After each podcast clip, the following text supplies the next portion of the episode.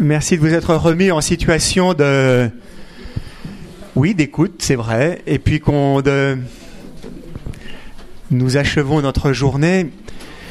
Monseigneur 23 ce matin nous a parlé comment intégrer et que transmettre.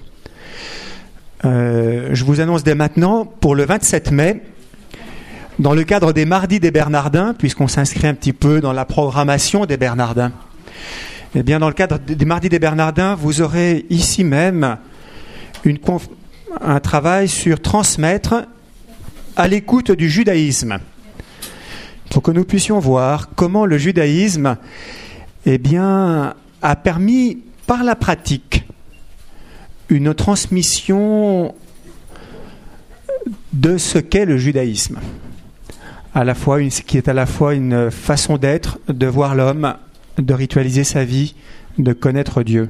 Alors, voilà, c'est une belle occasion de renouer quelques fils que nous avons pu euh, toucher ici.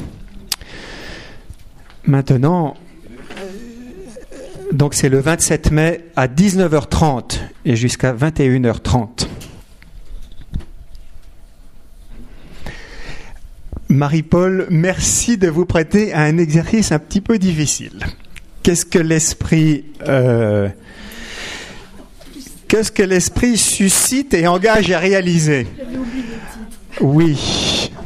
Alors, euh, ben, je sais que vous aimez l'Esprit Saint, vous en avez goûté l'action et les fruits, vous en rendez grâce. Mais voilà, alors, nous avons eu ces échanges. Euh, on s'est un petit peu édifié les uns les autres dans l'échange d'expériences des raisons de penser que ça valait le coup d'entreprendre cela. Vous avez entendu des choses?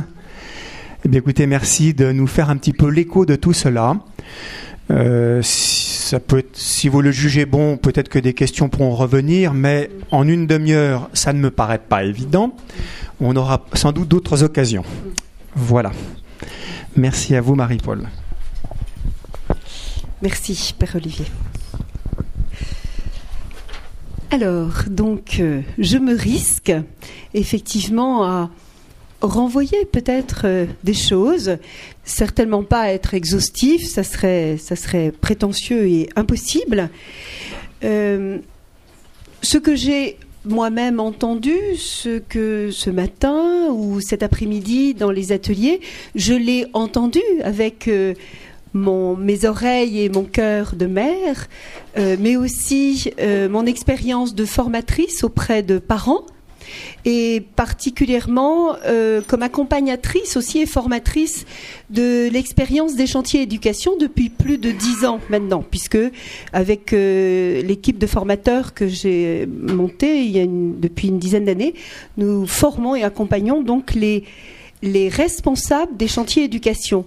Donc nous sommes en fait un peu en position. Ce matin, j'entendais, euh, c'était Monseigneur 23 qui disait euh, euh, se positionner comme formateur de formateurs. Et je me retrouvais assez bien là, c'est-à-dire tenter de ne pas être en première ligne auprès des parents, parce que ma conviction, et, et plusieurs l'ont exprimé à leur manière aussi, c'est que c'est vraiment aussi les parents avec les parents, euh, les parents entre parents aussi qui euh, se forment, qui euh, se confortent, qui on y reviendra. Et donc c'est vrai qu'en tant que formatrice, j'essaye d'être voilà avec un cercle à l'extérieur, un peu plus à l'extérieur. Alors c'est vrai aussi que j'anime des modules de formation pour les parents avec une certaine méthodologie, mais je, je tiens beaucoup à voilà à me dire aussi c'est aider des parents à aider d'autres parents. Voilà donc, et puis j'ai entendu aussi tout cela en tant que chrétienne, euh, évidemment, euh, et puis alors membre par contre moi du, diocèse du 91, je ne suis pas dans votre réalité parisienne, mais je la connais euh, quand même un petit peu. Alors je vais donc énoncer, retirer quelques, quelques points qui m'ont semblé forts, partager, développer plus ou moins à partir donc euh, de, des expériences et de ce qui nous a été aussi posé comme problématique ce matin. Alors, euh, je vais donc me centrer, je pense qu'on est bien d'accord sur la démarche, sur cette aide aux parents dans leurs responsabilités éducatives. Je ne redis pas ce qui a été dit ce matin, euh, aussi bien Monseigneur 23 que Thierry Rombou que Marguerite Léna nous ont dressé le cadre hein, de cette préoccupation. Alors, une première chose qui sort fortement, évidemment, c'est face euh, à la solitude, je dirais même à l'isolement, à l'individualisme aussi, on a dit ce matin. Une première préoccupation à retenir, c'est comment tisser ou retisser des liens, comment mettre en relation, comment permettre que les personnes se rencontrent. Alors, euh, dans ce que j'ai euh, un petit peu entendu, je ne serai pas exhaustive encore une fois, mais bon, j'essaye de faire des propositions. Euh, j'ai entendu des propositions de rencontres ou de liens de personne à personne, c'est-à-dire dans une dimension plus interpersonnelle.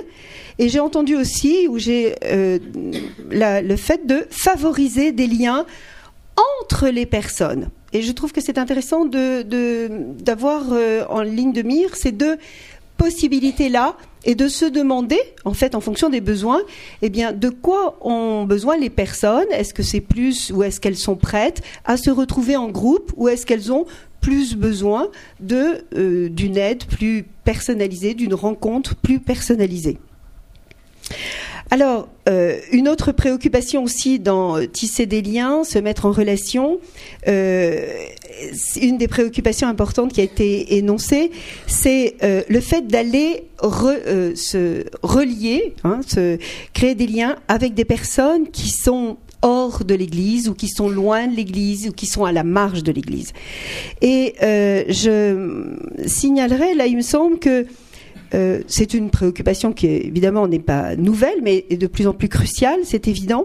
Et en même temps, plusieurs ont su dire ou témoigner euh, que finalement, ça n'était pas euh, mission impossible que d'assumer, d'être au clair sur son identité chrétienne et en même temps de faire des propositions ouvertes largement à tous. Et je pense que dans les ateliers de cet après-midi, euh, beaucoup d'exemples ont été donnés ainsi.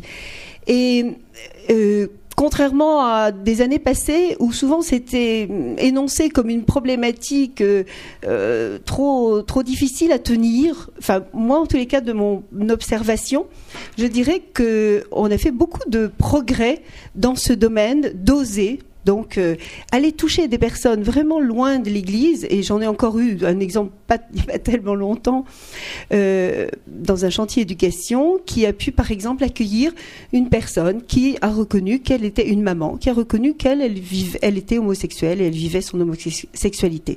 Bon, c'est peut-être extrême, mais ça montre. Et cette personne, grâce au chantier éducation et au partage et à l'accueil qu'elle a eu dans les mamans, avec les mamans des chantiers, a pu et est en cheminement et est en réflexion, est en remise en cause. Et c'est impressionnant de voir que voilà ce qu'on peut, ce qu'on peut aussi euh, permettre grâce à cet accueil de, cheminement de personnes. Euh, d'autres ont dit cela m'a permis d'entrer dans l'Église et euh, quelques-uns ont, proposé de, dire eh bien oui on est comme des passeurs et finalement je, je me dirais je dirais aussi on est comme cette le Christ qui dit je suis la porte, et on est appelé nous aussi à être cette porte hein, qui permet euh, d'aller et de venir. Et euh, il me semble que on va l'être et, on l'est, ce que j'ai entendu, à partir de ce que chacun est vraiment, ce que chacun accepte de vivre, euh, ce à quoi il est particulièrement sensible une animatrice des chantiers me disait, pas des chantiers, mais d'un groupe me disait tout à l'heure, moi je suis sensible à la solitude des mamans. Eh bien, c'est à partir de cette sensibilité-là que, voilà, a pu naître un projet. Je, me souviens pour mon compte personnel euh, euh, avoir un dimanche euh, entendu la parabole, pas la parabole, l'évangile où il était dit les foules sont comme sont sans berger, sont voilà et, et, errent et, et en fait dans, dans la semaine qui avait précédé j'avais eu des coups de téléphone ou des, conversations avec des, amis assez proches, des mères de famille, qui me témoignaient qu'elles étaient euh, fatiguées, déprimées, euh, euh, épuisées. Et en entendant cette parole de Dieu ce dimanche-là, ça m'a fait tilt et je me suis dit, mais il faut vraiment qu'on puisse proposer à ces mères de famille, qui par ailleurs sont très engagées d'ailleurs dans des tas de choses, de pouvoir vraiment se reposer, comme le Christ a proposé à ses disciples et à ces foules-là, de pouvoir se poser. Et de là est née euh, une, pendant une année une proposition de journée de repos, de retraite, de, pour se poser pour des mères de famille.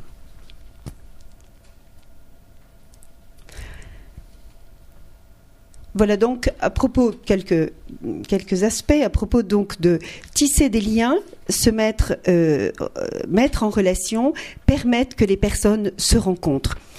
Et ensuite, permettre la rencontre nécessite, alors autre point qui ressort fortement aussi, euh, c'est un accueil inconditionnel des personnes, une écoute de chacun, alors qu'on a dit à plusieurs reprises aussi que les parents euh, doutaient de leur capacité, se sentaient coupables, manquaient de confiance, euh, euh, se sentaient complexés, eh bien, dans plusieurs expériences aussi, donc il est proposé et il est rendu possible cet accueil inconditionnel des parents, sans les juger, sans vouloir les changer, sans les infantiliser, sans les conseiller, en leur faisant confiance, et en fait en éveillant et en valorisant leur capacité éducative.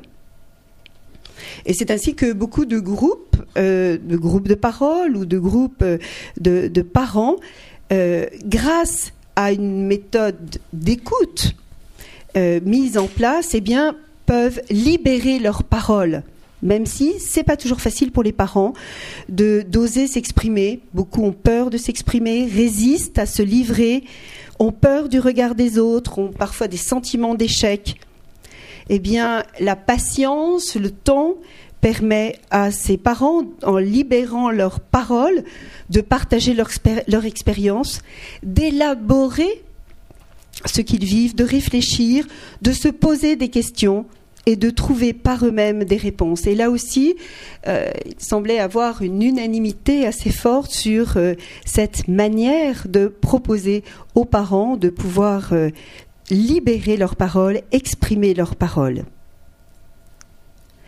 Et en même temps, pour que cela puisse se faire, j'ai entendu aussi que c'était important qu'il y ait un cadre au projet qu'on proposait, quel que soit le projet de, de l'équipe, du groupe. Euh, et que d'une certaine manière, le cadre permettait, mettait des limites, sécurisait, permettait aussi cet échange de la parole. Et on a mentionné aussi que tout cela prend du temps, demande de la confiance et de l'écoute et de l'accueil. Plusieurs aussi posent la question de la durée et plus en termes à ce moment-là d'accompagnement des parents. Alors un autre besoin aussi, et qui a été largement mentionné ce matin, et auquel euh, les différentes expériences répondent, c'est tout ce qui concerne l'apport et la transmission de repères pour les parents, de repères ou de ressources, des repères qui viennent éclairer leur expérience, permettre une relecture, alors qu'on est effectivement dans un relativisme ambiant, que euh, il y a une panne de la transmission intergénérationnelle, qu'aujourd'hui il y a plus une demande pour que la transmission se fasse plutôt à l'horizontale. On va se retrouver entre soi pour se dire euh, comment on fait, bon, comment on se débrouille, comment on réussit. Et euh, aussi, besoin de repères, on disait, face à une vision éclater des repères, comment euh, et où trouver et comment transmettre cette vision intégrative dont on a besoin pour l'éducation. Alors là aussi, une réflexion sur la transmission de ces repères ou l'apport de repères. Euh, je vois euh, deux grandes manières de le faire. Une première manière, c'est qu'à partir du partage, et là plusieurs aussi l'ont dit, à partir du partage des parents entre eux, le fait de les aider à rendre compte de leur expérience, non seulement de leur expérience, mais aussi de au nom de quoi ils agissent, qu'est-ce qu'ils poursuivent, quels sont leurs buts, leurs finalités, eh bien, émergent des repères. Et, ils peuvent témoigner, rendre compte de ces repères, des repères que j'appellerais à ce moment-là plus subjectifs, mais dès l'instant où ils s'expriment, ils sont comme proposés aussi euh, pour d'autres parents. Et puis il y a une autre, forme de repères qui est plus, euh, alors pour le coup j'allais dire descendant, enfin qui se, propose sous forme d'apport, sous forme de conférences, sous forme d'apport par des personnes ressources. Euh, mais là aussi, avec euh, la délicatesse peut-être, hein, on disait avec quelques-uns que la conférence, c'est bien sûr, faute de mieux, c'est déjà pas mal, mais c'est assez limité. Hein. Combien de parents sortent d'une conférence Combien j'en ai entendu dire, Oui, mais alors de toute façon, je sors de là, je vois tout ce que j'ai pas fait, par exemple. Hein. Ou d'autres qui ont entendu ce qu'ils voulaient bien entendre. Voilà. Alors il y en a aussi quand même qui, entre les deux, euh, prennent et vont mettre en œuvre des choses.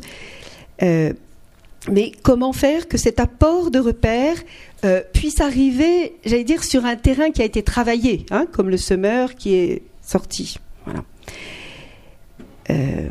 alors, par rapport à l'apport de repères aussi, on a mentionné la nécessité des personnes ressources, de pouvoir renvoyer, relayer sur des personnes ressources avec des compétences variées, en ayant le souci que ces différentes ressources, si elles étaient donc incarnées ou apportées par des personnes différentes, eh bien, ne mettent pas euh, en évidence un éclatement des savoirs, des compétences ou des ressources, mais qui est bien une compatibilité avec cette vision intégrative de l'être humain.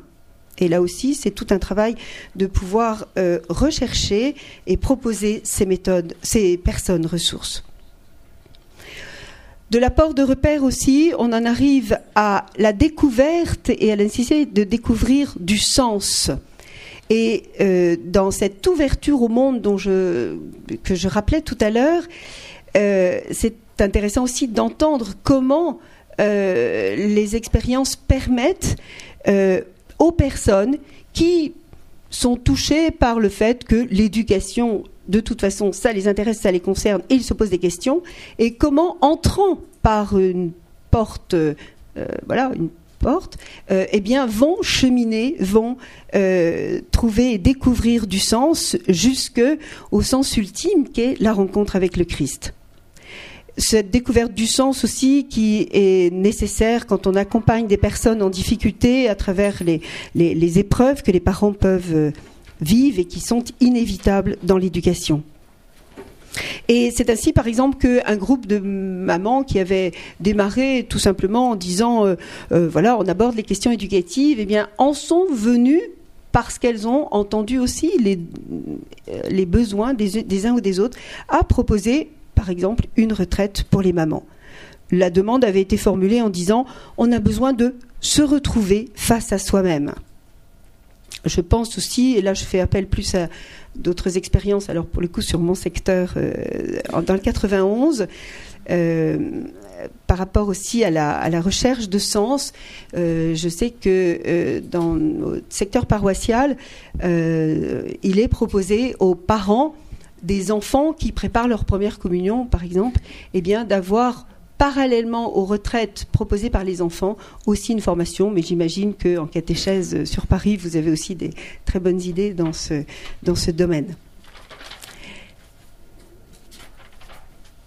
Voilà, une autre dimension qui est importante aussi, qui a été exprimée, c'est euh, la nécessité de proposer de vivre des temps familiaux intégrant euh, les, alors d'abord tous les membres de la famille et toutes les dimensions de la vie de famille contre justement l'éclatement, le cloisonnement, l'hyperspécialisation.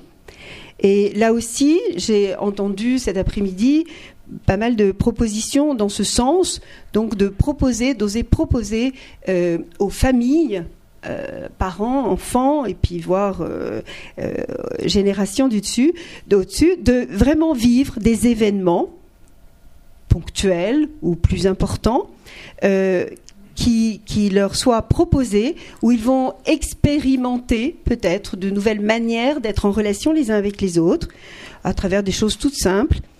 Euh, je repensais aussi à un exemple qu'on n'a pas donné là, mais que je, prends aussi, parce que je fais aussi des formations chez auprès des bénévoles du Secours catholique. Il y a des délégations du Secours catholique qui proposent de vivre des vacances familiales accueillant accueillis. C'est une implication pendant une dizaine de jours, euh, partage euh, ce temps de vacances et c'était retour aussi important ce, ce sujet. Voilà. Euh, dans cet ordre d'idées aussi, ça m'est arrivé de vivre un atelier au cours d'un week-end qui était proposé, c'était à Lille, un week-end pour des parents, donc parents-enfants. Alors les tout petits enfants de moins de 5 ans étaient, gardés, et par contre ils avaient proposé que les adolescents de plus de 13 ans euh, ne soient pas, enfin s'ils ne souhaitaient pas venir, ne viennent pas forcément. Et c'est vrai que j'ai vu que la participation des adolescents euh, à des temps familiaux n'est pas n'est pas simple. J'entendais, euh, je, crois qu'on en parlait dans un atelier cet après-midi, à condition que ce soit libre. Mais c'est vrai qu'on peut difficilement contraindre, je pense, des adolescents à partager obligatoirement avec ses parents euh, un même lieu. Par contre, il, sera sans doute euh, tout à fait content d'aller rencontrer d'autres adultes. Et donc, on me proposait d'animer un temps un atelier de, sur la communication en famille, trouver sa place dans la famille, euh, avec donc des petits bouts de 5, 6, 7, 8 ans jusqu'à donc euh, des jeunes de 13 ans, et puis les, les pères et les mères de famille. J'avoue que c'était un peu un défi. Euh, que je n'avais pas relevé encore jusque-là, et je me suis aperçue combien c'était tout à fait possible et réalisable. Voilà, donc avoir, euh, avoir de l'inventivité, de la créativité aussi pour proposer ces temps familiaux.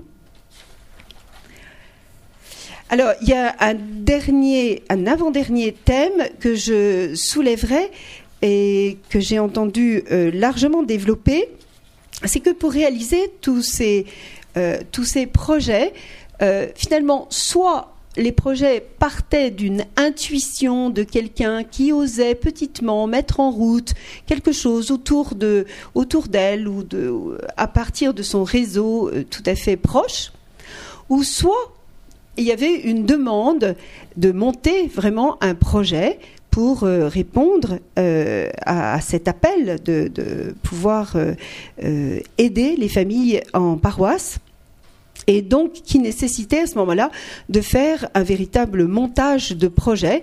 Donc euh, pour ceux qui, plusieurs posent des questions, mais comment s'y prendre, mais comment faire, etc. Et là, je renverrai euh, à ceux qui sont compétents en matière de méthodologie de projet. Euh, c'est-à-dire la capacité à analyser des besoins, à faire identifier des ressources, à, déterminer un projet précis je pense que là aussi, souvent, on peut dire euh, on aurait envie de tout faire. Et en fait, on ne peut pas tout faire. Et, être fidèle à une intuition, à un projet, se limiter à un projet, euh, est peut-être une garantie de réussite, plus que de vouloir tout faire. Et donc, définir ce projet, euh, se donner les moyens, énoncer une charte qui cadre ce projet, s'y tenir euh, chercher des partenaires avec lesquels vivre ce projet, ce qui montre d'ailleurs que nous ne pouvons pas tout faire, nous avons aussi besoin des autres, et aller chercher des partenaires aussi en dehors de l'Église, euh, voilà, ce qui permet de mettre aussi en relation différentes personnes. Et puis je terminerai euh, en m'adressant peut-être plutôt aux pasteurs de notre Église, à nos frères prêtres. Euh, j'ai envie de, leur dire euh, combien c'est important pour les uns ou les autres euh, laïcs hein, qui mettent en œuvre, portent des projets, que vous soyez vraiment un, soutien, non pas pour en rajouter à vos activités, parce que je sais que vous êtes déjà très pris, mais plusieurs fois, j'ai entendu, par exemple, de la part de responsables de chantier éducation, le désir d'être soutenu moralement, spirituellement, euh, par les prêtres de leur paroisse, et combien c'était douloureux pour eux. Euh, alors, je, quand je ne parle pas forcément de Paris, parce que comme il y a des chantiers sur toute la France, j'évoque d'autres situations. Euh, d'être soutenu et quand ça n'était pas possible, combien c'était une souffrance et un risque d'épuisement en fait pour les laïcs.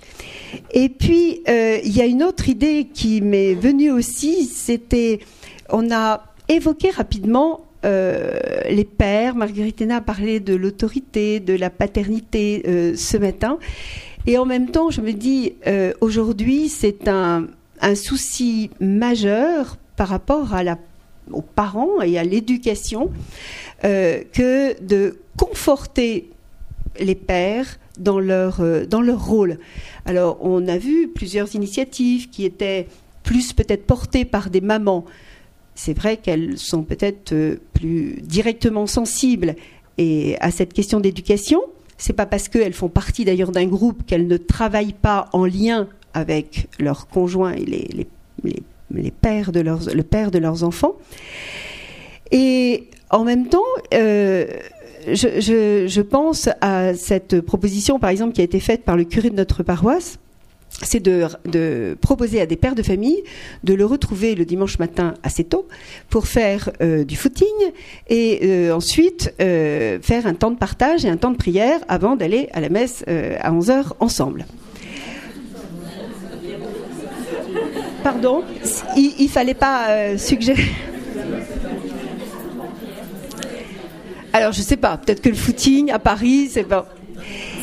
En tous les cas, ce que ça m'inspire comme réflexion, ce que ça m'inspire comme réflexion, c'est je pense que dans ce partage entre pères, P-E-R-E-S, euh, vivant une paternité, euh, voilà, euh, physique et, en même temps aussi spirituelle, euh, je pense aussi qu'il pourrait y avoir un apport mutuel et un confort, enfin une, manière de se conforter aussi mutuellement dans l'exercice de cette paternité.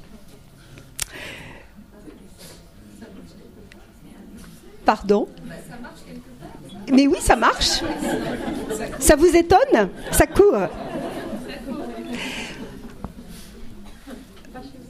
Voilà donc quelques quelques perspectives. Je, ne sais pas si le Père Olivier veut compléter, veut, ou s'il y a des réflexions à faire.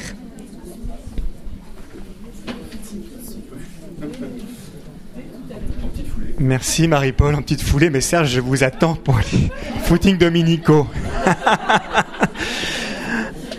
peut-être euh, avant de nous séparer, euh, peut-être l'une ou l'autre question pour euh, voilà, euh, posé à Marie-Paul sur cette petite synthèse.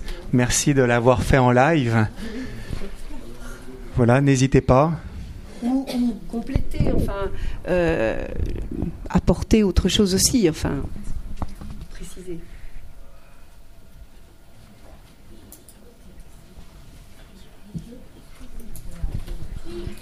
Oui.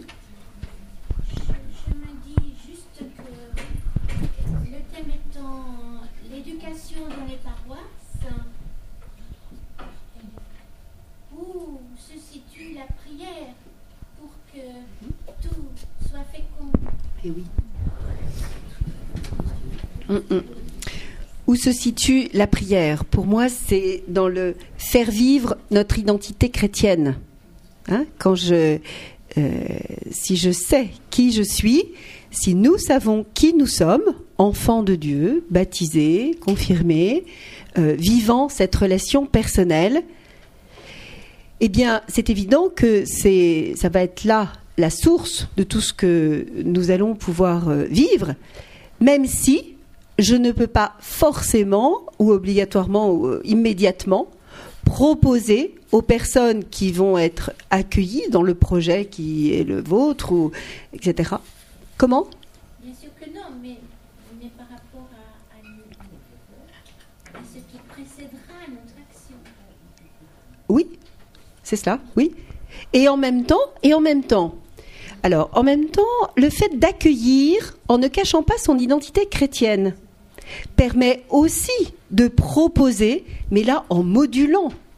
Il n'y a pas de, il a pas un principe euh, ferme ou une méthode ferme, mais en modulant une proposition qui peut d'ailleurs évoluer au cours de l'évolution d'un groupe au fur et à mesure où les questions se posent, où la confiance s'établit, où euh, la réflexion s'approfondit, et où on peut progressivement, à un moment donné, sentir que on peut proposer telle ou telle chose, hein, telle ou telle, et de, manière vraiment très diverse, librement. Je ne sais pas si ça répond à votre question.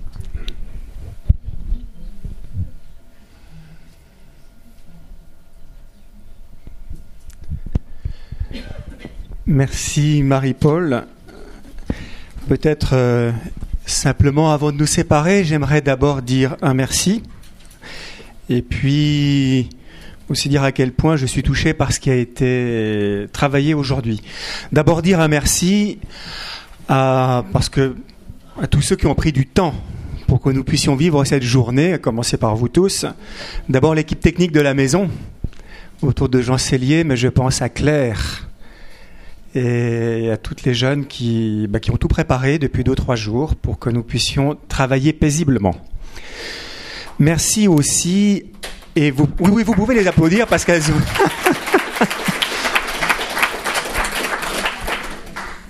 euh, quand vous croiserez Bernadette Mélois, responsable des samedis musicaux depuis des années, vous pourrez la remercier parce qu'en principe, il y avait 300 personnes qui devaient chanter dans les murs de la maison aujourd'hui. Et du coup, ils ont déménagé pour qu'on puisse bosser ensemble. Ils sont allés dans une paroisse du côté de chez Anne. Euh, et je crois que c'était pas très commode pour eux de se réajuster ainsi. Voilà.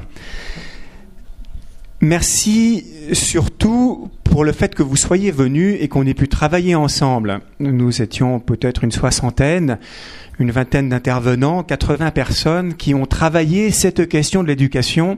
Et objectivement, que ce soit dans l'Église comme dans la société civile, on n'est pas fort sur le sujet. Et donc, il est vraiment très important que l'on se retrouve pour cela. Et cette journée était quand même un petit peu une première dans la façon dont l'archevêque a voulu qu'elle soit montée et proposée, en associant large ceux qui sont touchés et intéressés de quelque façon par la question. Donc c'était un peu comme un prototype de ce que on aimerait pouvoir réaliser, peut-être à d'autres moments dans, la vie du diocèse, ou peut-être aussi dans nos paroisses.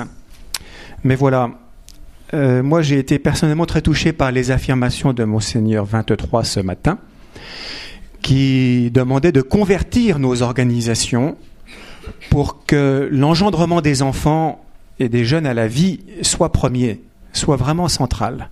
Et ça, Black dans le coin, c'est une, euh, c'est une remise en perspective de nos organisations tout à fait fondamentale parce qu'elle procède davantage de la grâce des germinations. Et, et, quand je reprends votre question, Madame, sur la place de la et la prière dans tout ça, elle est de fait centrale puisque c'est le corps de l'Église qui prie et qui espère, qui agit. C'est pour ça que les grands-mères, et encore au-delà des grands-mères, tant de personnes qui ne peuvent plus rien faire. En paroisse, on en voit tant dans nos accueils paroissiaux, elles ont un rôle. Et si nous donnons comme perspective l'engendrement dans nos paroisses, eh bien, chacun a sa place. Chacun a sa place. Et pas d'abord par les questions de pédagogie, mais de don de soi à cette œuvre. Et plus on vieillit, plus on voit que ce n'est pas nos forces qui font, mais c'est que c'est la force de la prière. et qu'on est de plus en plus maladroit. Euh, j'ai constaté, oui, donc convertir nos organisations. J'ai constaté cet après-midi que l'action est possible et je pense que pour, compléter les quelques points qu'a donné Marie-Paul, je crois qu'il est important de commencer par le plus facile. Voilà. Donc il y a des choses faciles à faire, faisons-les. Peut-être que mon curé, il n'est pas très prêt à venir. Je constate qu'on n'est pas beaucoup de prêtres aujourd'hui. Et ça n'a pas échappé euh, dans une des questions que Étienne a posées. Mais oui, et il s'agit bien qu'ensemble, nous puissions libérer les énergies du Christ, éducateur. L'énergie du Christ ressuscité dans nos paroisses qui pousse et qui fait grandir les personnes. Et là, je ne peux que revenir à ces grandes images du matin de Pâques et de la collaboration entre Marie-Madeleine et Saint-Pierre. Les textes des Écritures de la messe ce matin nous y invitaient, mais je vois plus, plus nous regardons la façon dont Marie-Madeleine et Saint-Pierre se confirment mutuellement dans la foi, plus nous comprenons comment dans nos paroisses s'articule le rôle des pasteurs et le rôle des chrétiens au nom même de notre vocation baptismale commune. Et là, je crois qu'il y a quelque chose, une image qu'il faudrait qu'on puisse garder et dont il faudrait que nous puissions ensemble tirer profit. Et comme pasteur, non seulement je retiens qu'il faudrait peut-être qu'on prévoie des footings dominicaux, mais je suis nous sommes surtout euh, toujours poussés en avant quand nous entendons euh, les détresses des familles et puis aussi la joie qui a pu être partagée dans les expériences euh, d'aujourd'hui. Voilà ce que m'inspire cette journée de travail. Euh, je remercie de tout mon cœur euh, l'équipe avec qui nous avons monté cela depuis quelques mois aussi bien les services du diocèse. je vois Marie-Françoise Georges Picot, notre présidente de la Facelle, et puis Marie-Christine Aubert, euh, les services de la catéchèse, euh, pastoral des jeunes du diocèse, l'enseignement catholique. C'est très important pour nous de pouvoir travailler avec l'enseignement catholique. Quand je dis nous, diocèse, là je parle du diocèse, parce que véritablement, on a des lieux communs à mettre et des, compétences communes. Et puis, euh, les, appels de Paris, enfin, lui rappelle, merci Serge, et Isabelle d'avoir accompagné l'équipe et les chantiers éducation des AFC. Je crois que tout cela, on n'aurait pas eu beaucoup d'idées si on s'était retrouvé contre service diocésain. Mais recueillir pendant plusieurs mois le témoignage de ce que vous faites, eh bien, ça donne des ailes aussi pour nos paroisses. Enfin voilà. Merci Marie-Paul d'avoir relevé le défi d'écouter l'esprit.